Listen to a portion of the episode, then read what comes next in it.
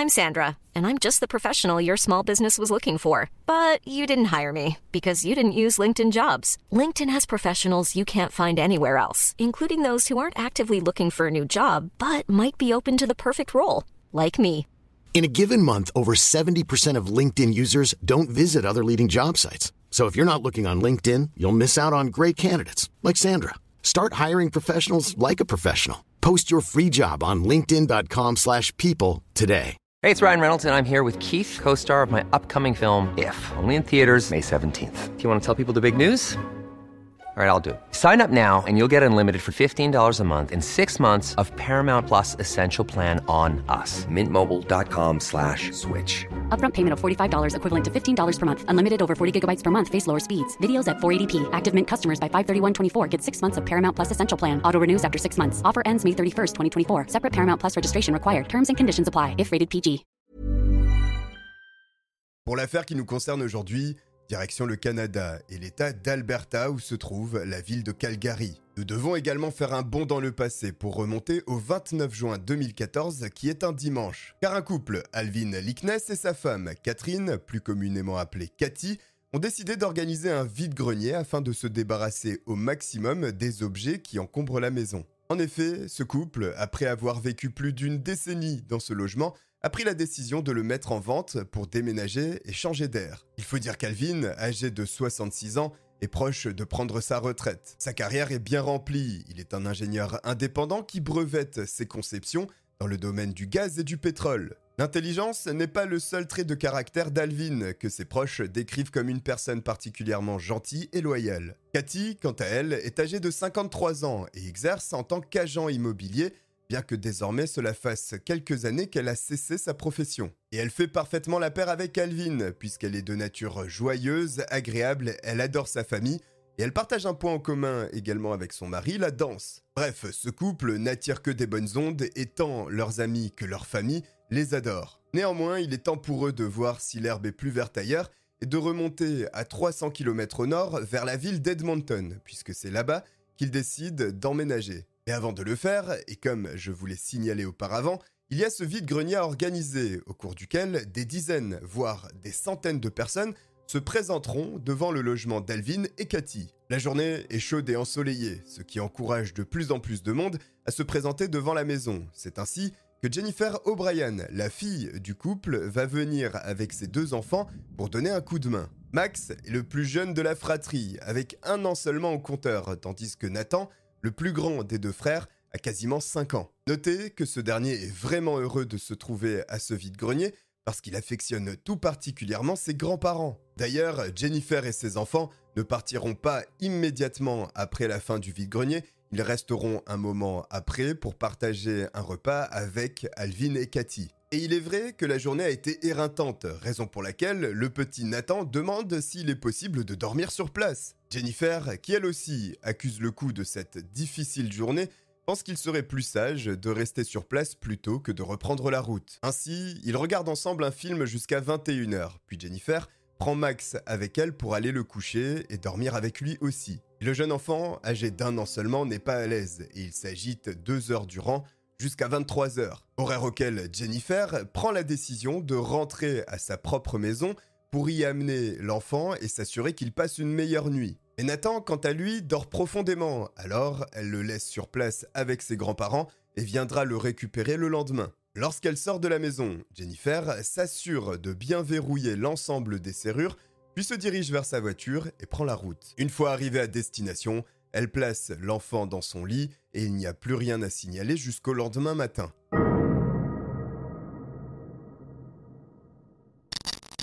Comme convenu la veille, Jennifer doit se rendre à nouveau à la maison de ses grands-parents pour récupérer son enfant Nathan. Mais avant de se présenter au domicile, elle décide de prévenir sa mère Cathy par téléphone. Elle n'obtient aucune réponse, mais il n'y a aucun problème, elle voulait simplement s'annoncer avant d'arriver. Et de toute manière, les grands-parents sont au fait qu'elle doit venir récupérer Nathan. Par conséquent, voici Jennifer dans sa voiture, en route pour la maison d'Alvin et Cathy. Simplement, à peine après avoir fait un pas en dehors de son véhicule, Jennifer constate quelque chose qui la surprend. En effet, la porte d'entrée du domicile est ouverte, alors que souvenez-vous, la veille, elle avait bien vérifié à ce que l'ensemble des serrures soit verrouillé, et cette porte ouverte n'est pas dans les habitudes non plus de ses grands-parents. La mère a un mauvais pressentiment, elle est inquiète et avance prudemment vers la porte d'entrée. Quelques pas seulement dans la maison suffiront à faire augmenter son anxiété à un niveau qu'elle n'a jamais connu. Des flaques de sang jonchent le sol de la maison et des traces de mains ensanglantées sont parsemées sur les murs. La texture visqueuse et rouge se retrouve partout, dans la cuisine, les chambres, les couloirs.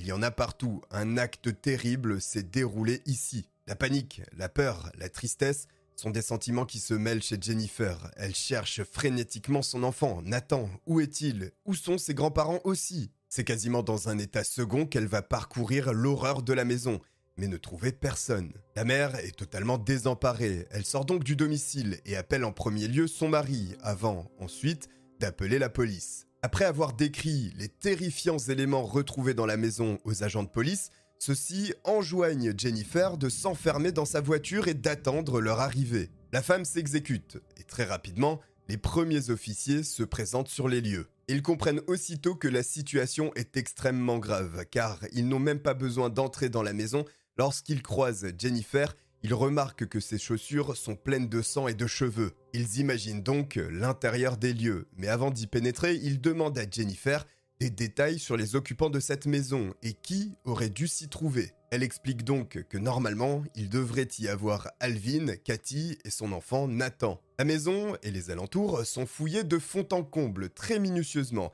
car les agents pensent qu'il est possible que le petit Nathan, de peur, ait décidé de se cacher quelque part mais il ne le retrouve pas. En revanche, il y a énormément d'éléments dans cette maison, et notamment dans les chambres où les matelas, qui n'ont pas de drap, sont imbibés de sang. De longues traînées de sang qui partent de l'intérieur de la maison vers l'extérieur sont également découvertes. À côté d'elles, des empreintes de pas ensanglantées, et ces deux traces mènent au garage où elles s'arrêtent net, puisque là-bas, il y a une flaque de sang laissant imaginer les événements qui ont pu se dérouler à cet endroit. Des haltères ensanglantés sont également retrouvés, mais le sang n'est pas le seul élément, puisque l'un des officiers de police va mettre la main sur deux dents, et ces dernières ont littéralement été retrouvées à l'opposé l'une de l'autre à l'intérieur de la maison. Enfin, l'un des derniers indices sur lesquels les agents vont mettre la main est une boucle d'oreille appartenant à Cathy. Le constat est sans appel des événements extrêmement violents se sont déroulés en ces lieux. Et ce n'est pas tout, la porte d'entrée n'a aucune effraction, et ceci est très important. Notez néanmoins, et malgré les fortes quantités de sang qui sont retrouvées, il n'y a pas de cadavre. Malgré tout, la police canadienne décide de ne pas lancer une alerte enlèvement pour le petit Nathan. En un sens, cela se comprend, car ils n'ont pas suffisamment d'informations à transmettre au public. Ils n'ont rien à donner sur un potentiel ravisseur ou sur un potentiel véhicule. À la fin de la journée, cependant, la police n'a pas plus d'indices que ceux que je vous ai énoncés.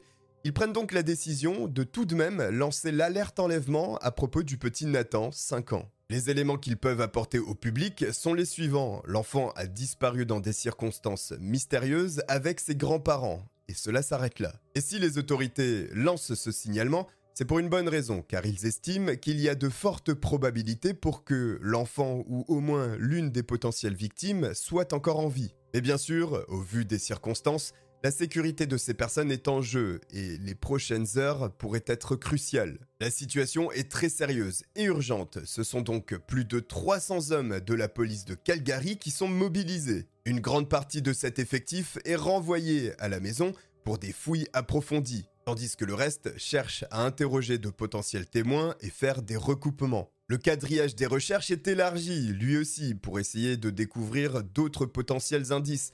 Les personnes qui se sont rendues à ce vide-grenier vont faire l'objet d'interrogatoires pour être sûrs qu'ils n'ont pas vu quelque chose ou même été témoins de la scène directement. Effectivement, les secondes, les minutes, les heures qui s'égrènent sont importantissimes pour la survie d'Alvin, Cathy et Nathan. Le 1er juillet 2014, après avoir interrogé un très grand nombre de personnes et effectué un énorme travail de recherche, l'enquête se met petit à petit à avancer. Il y a une liste, une liste de six noms, six personnes sur lesquelles la police va se pencher plus sérieusement. Malheureusement, au cours des jours qui suivent, les individus qui se trouvent sur cette liste sont rayés l'un après l'autre, soit parce qu'ils ont un alibi, soit parce qu'ils n'ont aucun lien avec cette affaire. Hormis un homme, un certain Douglas Garland. Mais même s'il se trouve encore sur cette liste, les officiers sont pessimistes sur le fait qu'il s'agisse réellement d'un suspect ou même qu'il soit lié à l'affaire. Entre-temps, et quelque peu désespérés,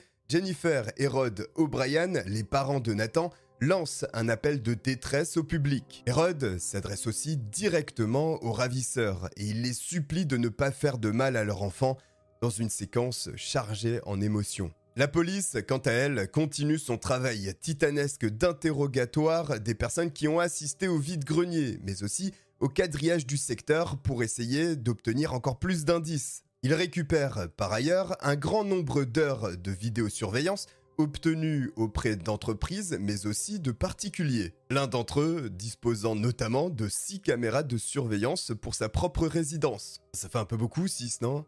Il y a du pont de Ligonnès dans la maison ou c'est comment? Bref, récupérer ces bandes de vidéosurveillance a été une excellente initiative de la part des enquêteurs, car elles vont parler. Dans la rue, près de la maison d'Alvin et de Cathy, peu après 3h du matin, un véhicule s'approche du domicile. Un pick-up vert de la marque Ford et de modèle F-150 fait le tour du domicile et s'arrête à un moment donné. Voici pour les images de cette première bande, puisque il y en a une autre. Le camion est vu cette fois-ci deux heures plus tard, aux alentours de 5 heures du matin. Le véhicule est facilement identifiable et il se trouve sur une route, mais la particularité de ces images est qu'à l'arrière de ce pick-up, il y a cette fois-ci quelque chose de grand et de blanc. Deux heures plus tard, la même caméra filme à nouveau le pick-up vert, mais il n'y a plus l'objet de grande taille et de couleur blanche qui se trouvait à l'arrière. Dès lors, la police va transmettre ces images au public, puisque le conducteur de ce pick-up a peut-être des informations sur les événements qui se sont déroulés cette nuit à la maison d'Alvin et de Cathy. Et cela fonctionne, car Patty, une femme, a remarqué l'avis de la police, et il semblerait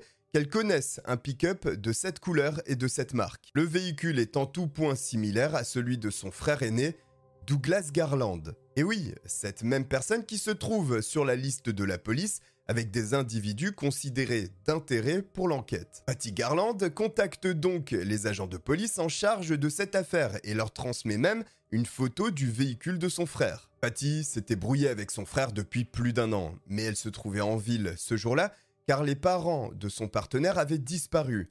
Et ses parents étaient Alvin et Cathy. En effet, Patty Garland, la sœur de Douglas Garland, est en couple avec le fils d'Alvin et Cathy qui ont disparu. Leur fils, lui, s'appelle Allen. Désormais, il y a bien trop de connexions entre la famille Garland et la famille Lickness. Les policiers vont donc se pencher sérieusement sur Douglas. En premier lieu, ils font correspondre le véhicule de Douglas Garland avec celui qui a été observé sur les images de vidéosurveillance. En second lieu, ils se rendent sur sa propriété. Celle-ci se trouve à Airdrie, au nord de Calgary, et lorsque les enquêteurs se rendent sur place, ils voient de leurs propres yeux le pick-up vert. Immédiatement, Douglas est appréhendé pour être interrogé. En parallèle, les médias sont mis au fait de cette arrestation. Et ceux-ci vont remuer le passé de l'homme et en faire remonter des antécédents criminels.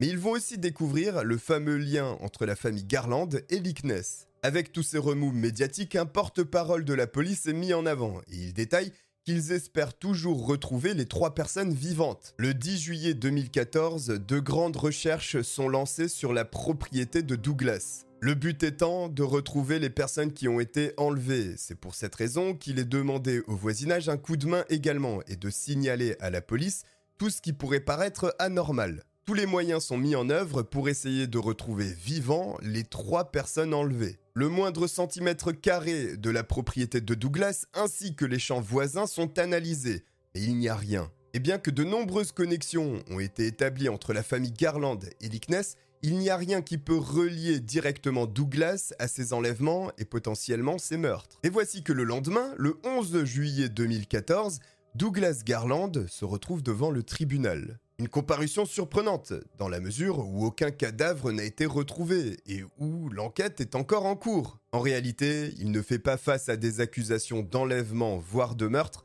mais d'usurpation d'identité. Car oui, Douglas a un passé peu commun, mais on y reviendra un peu plus tard. Quoi qu'il en soit, à l'issue de son audience, il a été libéré sous caution, une caution dont le montant s'élève à 750 dollars. Alors je sais pas comment ça marche le système de caution au Canada, Enfin, 750 dollars, ça paraît pas beaucoup pour une personne a priori récidiviste. Et même si Douglas n'a pas fait face à des accusations d'enlèvement et de meurtre, il se pourrait que très bientôt, ils doivent répondre de ces accusations justement. Car trois jours plus tard, le 14 juillet 2014, le parquet canadien est saisi pour des faits de meurtre au premier degré et au second degré. Et ce, même si aucune dépouille n'a encore été retrouvée, et si il n'y a pas non plus de suspect nommément désigné. Et si ce sont les motifs de meurtre au premier degré et au second degré qui sont retenus, c'est parce que les autorités ont estimé que les personnes qui avaient été enlevées, au vu de la quantité de sang retrouvée dans la maison, sont décédées à présent.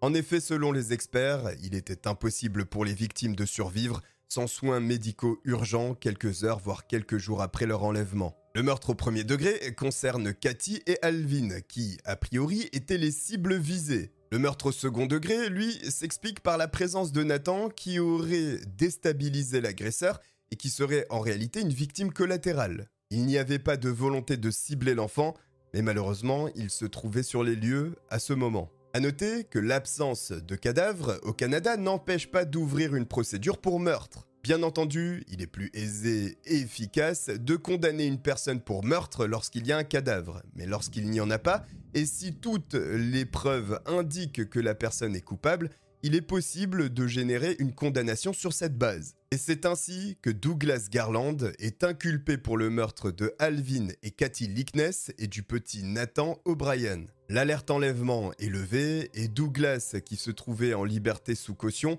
est à nouveau appréhendé et enfermé. Au moment de son interpellation, il est un homme chauve, âgé de 54 ans, de corpulence moyenne et portant des lunettes. Et le passé de cet individu est intéressant. Laissez-moi vous le présenter.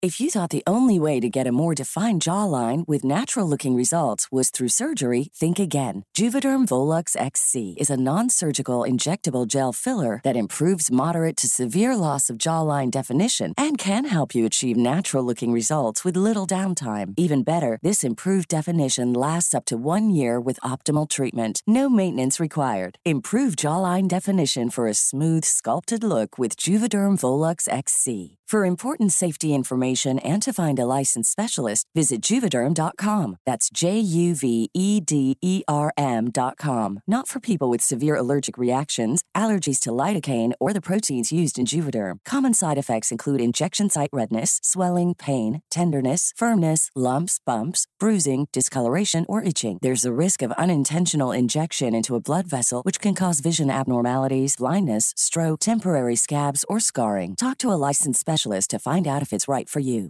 I'm Sandra, and I'm just the professional your small business was looking for. But you didn't hire me because you didn't use LinkedIn jobs. LinkedIn has professionals you can't find anywhere else, including those who aren't actively looking for a new job but might be open to the perfect role, like me.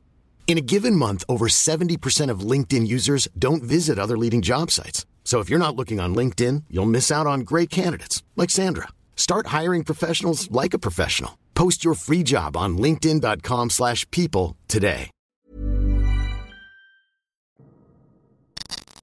Douglas est l'aîné d'une fratrie de trois. Il est élevé au nord de Calgary dans une ferme. Il est une personne très intelligente, mais en proie à des soucis mentaux qui le plongent par moments en pleine dépression. D'ailleurs, c'est ce qui viendra mettre un terme à son cycle universitaire, alors même que tout se passait bien dans son parcours scolaire jusque-là. A noter qu'entre les années 1980 et 1990, Douglas est accusé de port d'armes illégales et d'agression. Et pour une raison obscure et qui n'est pas détaillée, en 1992, ces poursuites sont abandonnées. Bien qu'il vienne d'échapper possiblement à une peine d'emprisonnement, cela n'empêche pas Douglas de continuer ses activités illicites. Il verra d'ailleurs la police venir toquer au domicile de ses parents pour l'interpeller après qu'ils aient découvert qu'il fabriquait de la méthamphétamine. Il comparaîtra libre dans cette affaire devant le tribunal et il s'y rendra une première fois avant de s'échapper et de se rendre dans l'état voisin d'Alberta, la Colombie-Britannique. C'est dans cette province qu'il usurpera l'identité de Matthew Hartley, un jeune homme de 14 ans décédé en 1980 dans un accident de voiture. Avec ce nouveau profil, il mentira et dira qu'il a les diplômes nécessaires pour occuper un emploi dans un laboratoire qui étudie les pesticides et les herbicides. Et l'intelligence de Douglas va le servir, puisque même s'il n'a jamais étudié dans ce domaine, il va réussir sa carrière en tant qu'employé au sein d'un laboratoire. Il en deviendra même l'un des superviseurs, mais en 1997, quatre ans plus tard, une dépression va à nouveau frapper Douglas. Cette pathologie sera incompatible avec son métier et il sera licencié au cours de cette année. Deux ans plus tard, alors qu'il a trouvé un emploi à l'Institut de technologie de Colombie-Britannique, il est interpellé pour une sombre affaire de vol de remorque. Et Douglas doit faire face au tribunal sous sa réelle identité, ce qui signifie que les faits de production illégale de méthamphétamine sont à nouveau mis sur la table, ainsi que celui du vol de remorque. Il sera condamné à 39 mois d'emprisonnement pour la production illicite de méthamphétamine et à un mois pour le vol de remorque. Mais après 6 mois d'enfermement seulement, sur les 40 qu'il aurait dû effectuer, une libération conditionnelle lui est offerte, à condition, néanmoins, qu'il soit suivi de près par un psychologue ainsi qu'un psychiatre. D'ailleurs, les deux diagnostics sont similaires. Le psychologue ainsi que le psychiatre évaluent à très faible le potentiel de violence chez Douglas. Et vous allez voir qu'au Canada, sur cette affaire, ils n'ont pas eu le nez creux. Suite à ces mésaventures, entre 2005 et 2014, Douglas est retourné vivre auprès de ses parents au nord de Calgary dans la ferme. Mais pourquoi aurait-il souhaité la mort d'Alvin, Cathy et de Nathan? Il est vrai que Douglas n'est pas un enfant de cœur, mais il n'a jamais commis de meurtre jusqu'à présent. Eh bien là aussi, il faut remonter à peu près à une dizaine d'années en arrière. Alvin Lickness était en train de mettre au point un système de pompe expérimental pour le secteur du gaz et du pétrole. Allen, le fils d'Alvin, indique à son père qu'il connaît une personne qui pourrait venir en renfort sur ce projet, et cette personne, c'est Douglas. Il est donc embauché par Alvin pour ce projet qui le rémunère normalement. À ses débuts, la collaboration est tout à fait fonctionnelle. Néanmoins, au fur et à mesure du temps, la présence de Douglas sur les lieux pour travailler sur la pompe se fait de plus en plus rare. À tel point qu'Alvin a considéré qu'il ne reviendrait plus jamais et a fini lui-même son projet, et il l'a breveté. Simplement, lorsqu'il brevette cette invention, Alvin n'indique que son nom sur le brevet et non pas celui de Douglas. Et ceci va mettre en colère l'homme, une colère qui va persister durant 10 ans. Pourtant, ce projet ne rapportera aucun bénéfice à Alvin, il aura même plutôt perdu de l'argent, donc en réalité, Douglas n'a absolument rien manqué. Mais cette rancœur de Douglas envers Alvin va être nourrie pendant une décennie, et ceci va aboutir à un projet de meurtre.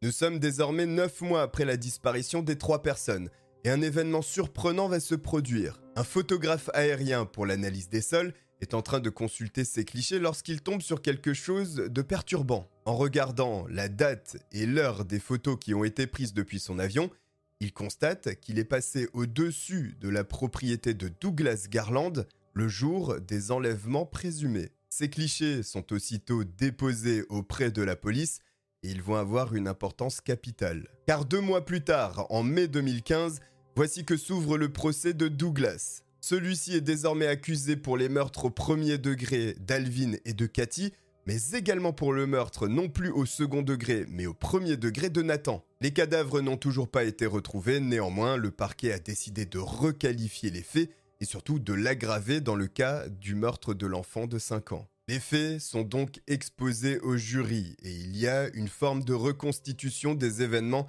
cette terrible nuit. Alors Calvin, Cathy et Nathan étaient en plein sommeil, ils ont été sauvagement agressés pour être transportés de leur maison à la ferme de Douglas Garland. Et c'est à cet endroit qu'ils auraient été tués. Mais tenez-vous bien, ceci ne s'est pas fait en un instant, cela a pris plusieurs jours avant qu'ils meurent. C'est en tout cas ce qui en ressort des expertises ainsi que des trouvailles des policiers sur la propriété de Douglas. Lorsque les officiers s'étaient rendus à la ferme, ils étaient tombés sur un baril encore fumant avec à l'intérieur des ossements. Toujours dans ce baril se trouvait une petite dent qui n'appartenait pas à un adulte mais certainement à un enfant.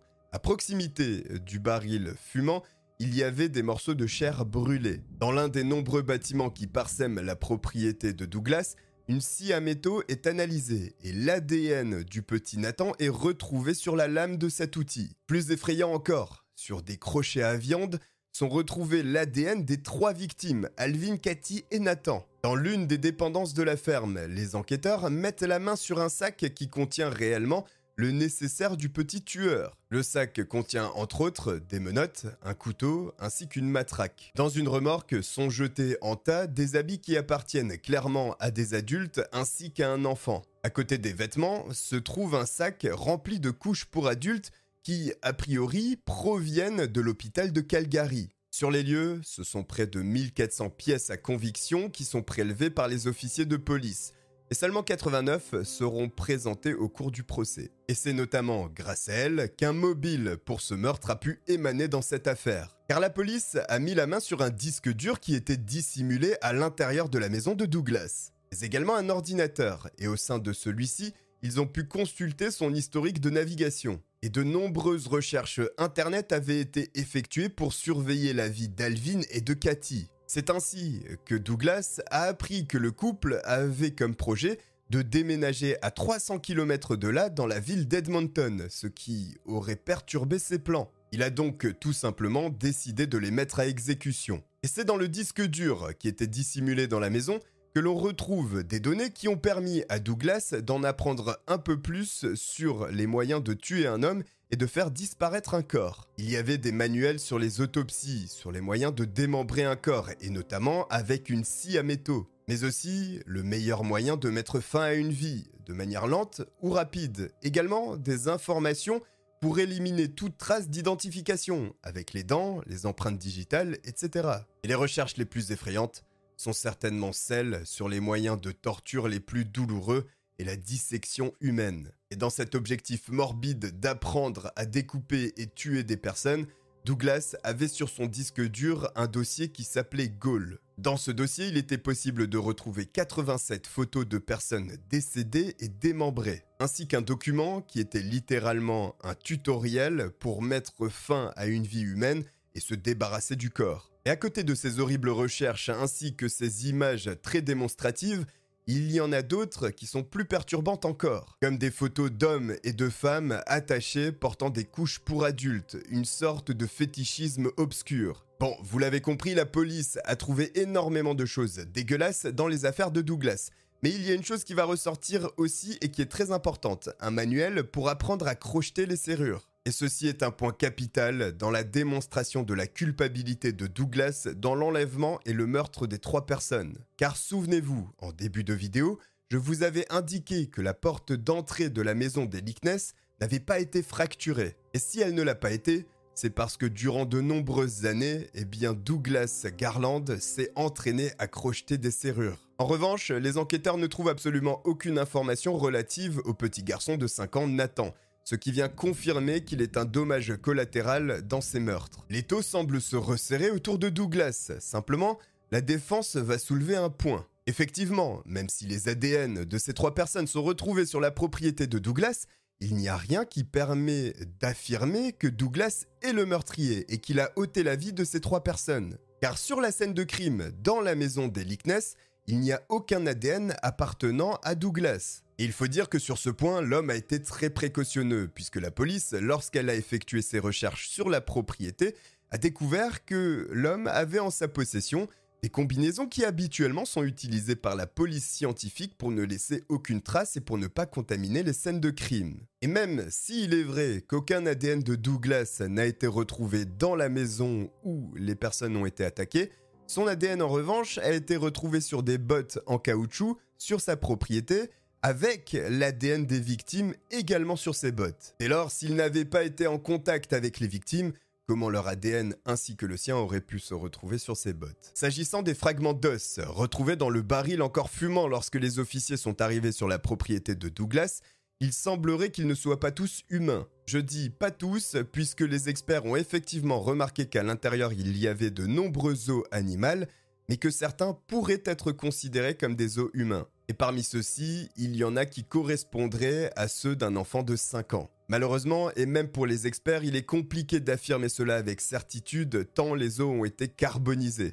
Une chose est sûre néanmoins est que l'attaque qui s'est déroulée au sein de la maison a été particulièrement sauvage et violente. Un spécialiste des projections sanguines a retracé les événements dans leur chronologie. C'est d'abord Cathy ainsi que Nathan qui ont été attaqués les premiers dans la chambre avec un objet contondant. Les impacts avec cette arme ont généré un fort écoulement de sang mais ne les a pas tués pour autant. C'est pour cette raison qu'il est retrouvé sur les murs de la maison des traces de mains de l'enfant de 5 ans qui s'appuyait sur les murs étant étourdi. Et il en est de même pour les traces de mains ensanglantées adultes. Alvin, quant à lui, a été attaqué dans un second temps, et ceci est appuyé par les traces de lutte qui ont été relevées par l'expert. Il se serait battu coûte que coûte pour essayer de rester à l'intérieur de la maison, mais il aurait été traîné violemment ainsi que Cathy et Nathan à l'extérieur. Désormais, c'est au tour du photographe aérien de se présenter à la barre avec les clichés qu'il a découverts. Il survolait la zone avec à bord de son avion un appareil photo qui prend des clichés toutes les 3 secondes pour créer des relevés topographiques. Et comme vous le savez désormais, cet avion est passé au-dessus de la propriété de Douglas le jour de l'enlèvement des trois personnes.